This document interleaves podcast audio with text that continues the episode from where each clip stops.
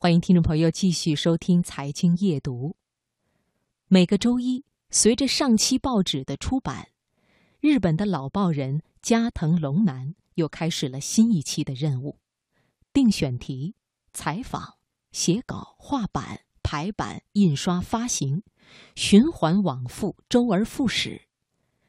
在一个人的报社，他是社长，也是总编，是记者，也是印刷工。他掌控着每篇稿件的生杀山流，忙到连个感冒都不敢有。从一九六六年加入报社至今，整整半个世纪。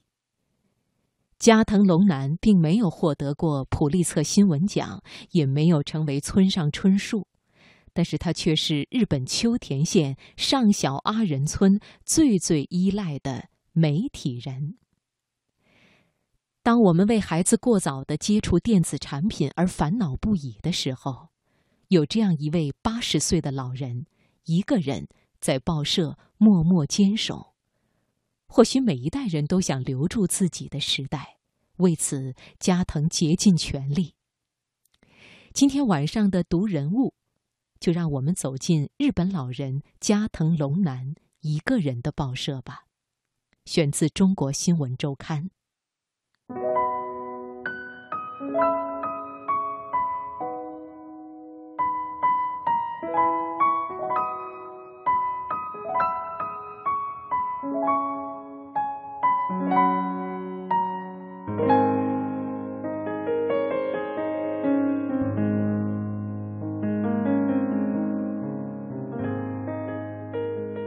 秋田县老龄化十分严重，每两个人里就有一个人在六十五岁以上，上小阿人村也不例外。一九六六年，报纸创刊《周报》，三十岁的加藤加入。五十年过去了，他的牙齿都脱岗了，他却还在坚守工作岗位。过去一千五百份的发行量，现在。变成了四百份，最辉煌时有六名同事，现在只剩下了他一个。报纸主要登载村务信息，每周日发行，订阅费是每个月四百日元，相当于人民币二十五元。每周开始，加藤都要先联系村委会负责人，电话采访新闻。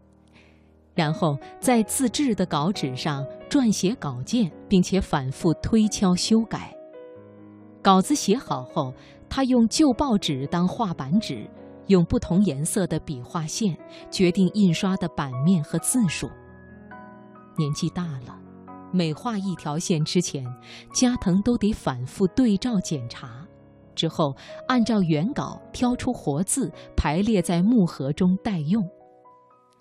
八十岁的双手，即使没有颤抖，挑字母时也不会像年轻人那么精准。印刷一份报纸所花的时间越来越长，所以加藤很是庆幸，他做的是周报而不是日报。A 三纸排满至少需要一万三千个三毫米的字，需要一万三千次挑选，得花费三天时间。离出版日期越近，时间就越发紧张，所以每周后半段，一个人的报社常常灯火通明。累了，就在报社隔间的榻榻米上合衣而卧，眯一会儿，接着干。当然，和二十二年前的辉煌相比，加藤难免失落。那时的报纸有成排的广告，大大小小的商户排队交钱争先刊登。老报纸还有图片，是用专门的树枝制成的照片板压印上去的。但是现在没有商家再生产照片板，图片也就没有了。每次到了印刷时间，八十岁的老人抱着二十公斤（相当于六七岁孩子重的模板）放到印刷机上，搬动电源开关，印刷机咣当咣当响起来。老人右脚每踩一下操作板，报纸便出来一点。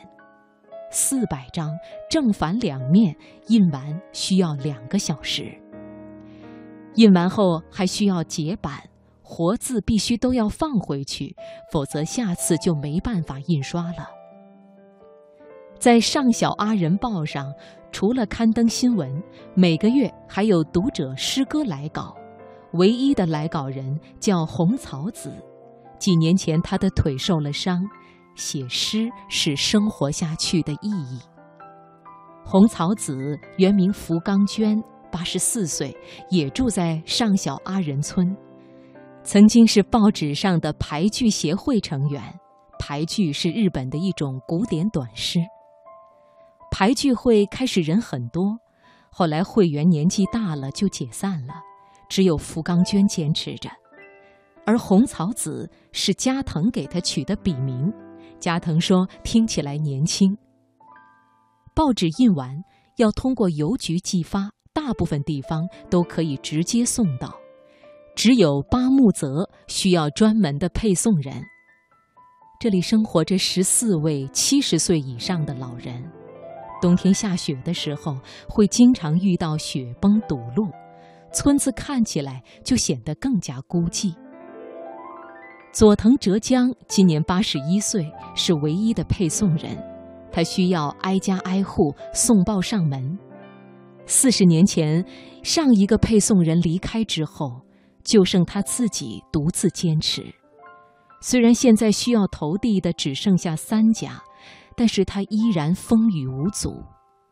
雨雪天，浙江就把报纸塞进外套里护着。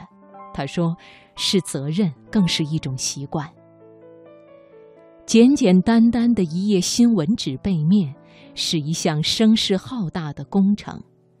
随着电脑照排、激光印刷的普及，活版印刷早已如潮水般退却。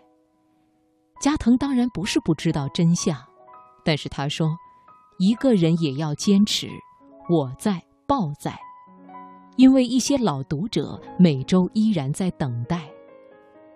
要是收不到报纸，他们就会想：上小阿人新闻怎么了？